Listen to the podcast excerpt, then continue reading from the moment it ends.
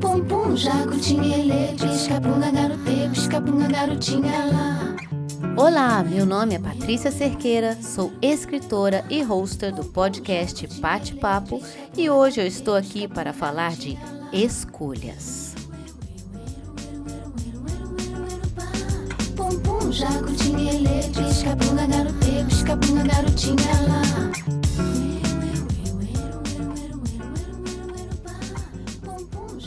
Hoje eu vou falar de escolhas, começando pela minha de estar aqui em um domingo ensolarado gravando para você. O que me levou a estar aqui em um momento que eu poderia estar na praia, na rede, no sofá, foi a frase que eu postei hoje de manhã no meu Instagram. Na sutileza de cada instante mora o nosso destino. Não é assim nos filmes de ação? As coisas se definem tanto para o bem ou para o mal em segundos. E nos filmes em que as pessoas se encontram por aí, nos filmes que uma ideia muda toda uma vida. Na vida também é assim. As nossas escolhas, a cada instante, traçam o nosso destino. Depois de postar essa frase, eu comecei a perceber ainda mais a sutileza do instante. E a minha vontade foi de vir aqui te contar que a cada instante a gente decide sobre o nosso futuro, mesmo que a gente não saiba disso. O fato de eu estar aqui hoje, num domingo, certamente vai mudar a minha segunda-feira. Com isso, eu vou poder focar mais nos projetos que estão na mesa e que têm prazo de entrega. Mas não foi isso que me levou a usar o meu tempo livre para vir aqui. Eu percebi que o fato de eu estar aqui prova que não existe o tempo certo das coisas. Existe somente o tempo e o que a gente faz dele. O que a gente tem dentro da gente deve cada vez mais fazer parte da nossa vida. E não importa se é o que deveríamos fazer ou não, naquele momento. Foi bem na hora que eu estava no sofá, junto com meu gatinho, e depois de ler um poema, que eu decidi gravar esse episódio para você. O poema talvez você já conheça. É do escritor gaúcho, considerado um dos maiores poetas do século XX, Mário Quintana. O poema O Tempo. A vida é o dever que nós trouxemos para fazer em casa. Quando se vê, já são seis horas. Quando se vê, já é sexta-feira. Quando se vê, já é Natal. Quando se vê, já terminou o ano. Quando se vê, perdemos o amor da nossa vida. Quando se vê, passaram 50 anos. Agora é tarde demais para ser reprovado. Se me fosse dado um dia, outra oportunidade, eu nem olhava o relógio. Seguiria sempre em frente e iria jogando pelo caminho a casca dourada e inútil das horas. Seguraria o amor que está à minha frente e diria que o amo. E tem mais: não deixe de fazer algo de que gosta devido à falta de tempo. Não deixe de ter pessoas ao seu lado por puro medo de ser feliz. A única falta que terá será desse tempo que, infelizmente, nunca mais voltará. Esse foi o poema de Mário Quintana, O Tempo. Logo depois de ler, eu fui pesquisar um pouco mais sobre o autor e eu descobri Cinco lições de vida para aprender com Mário Quintana. E foi isso que eu quis compartilhar aqui hoje. A primeira lição: defenda suas convicções, mesmo quando elas pareçam estranhas. Olha que interessante. Mário Quintana sempre assinou seu nome sem o acento agudo no A, ao contrário do que a norma diz. Quando perguntavam para ele o porquê, o poeta simplesmente respondia que havia sido registrado assim e pronto. Não tinha para que mudar. Defender nossas convicções, desde que elas não prejudiquem ninguém, é realmente algo que eu aprendi bem cedo. As convicções são fundamentais para que a gente encontre o nosso lugar no mundo, um lugar que é só nosso, que ninguém nos tira de lá. Defenda o que te faz única, único mesmo se a norma não for essa. como fez Mário Quintana, tirando o acento do Mário.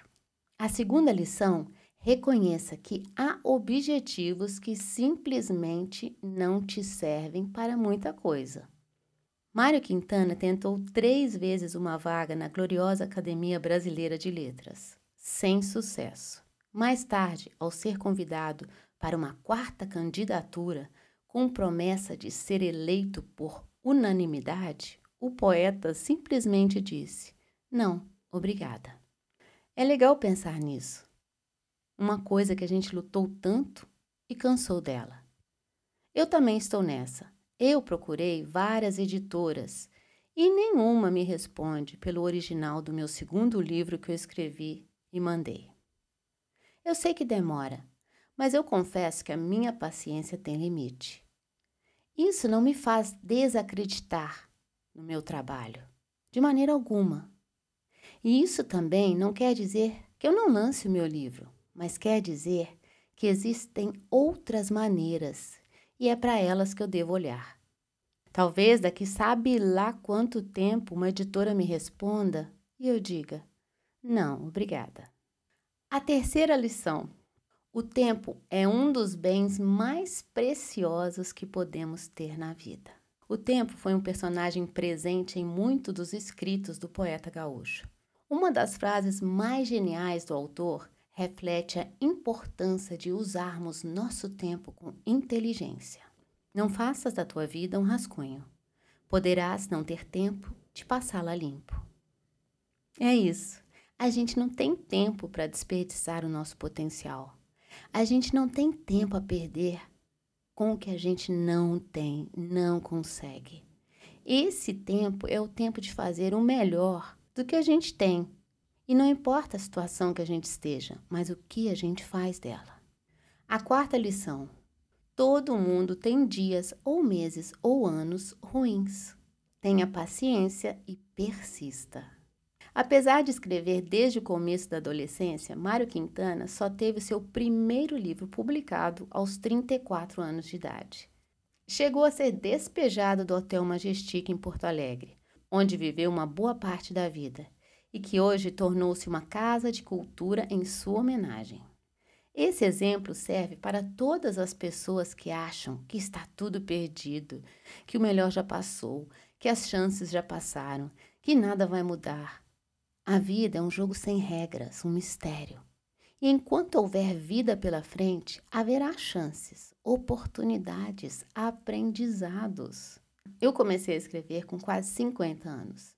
Eu sempre escrevi, mas eu comecei a me reconhecer como uma escritora a partir desse tempo. E hoje, aos 52, eu sinto que eu estou começando, mas isso não me desanima. Isso me motiva a escrever cada dia mais.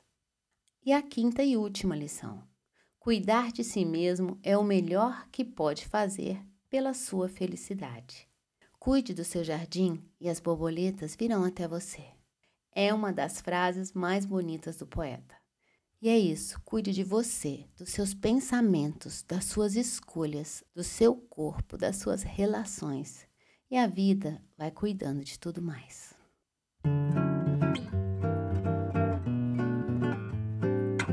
E por isso, agora eu vou me despedir e cuidar do que é o mais importante nesse dia colocar o peixe fresco no tempero e aproveitar do meu domingo.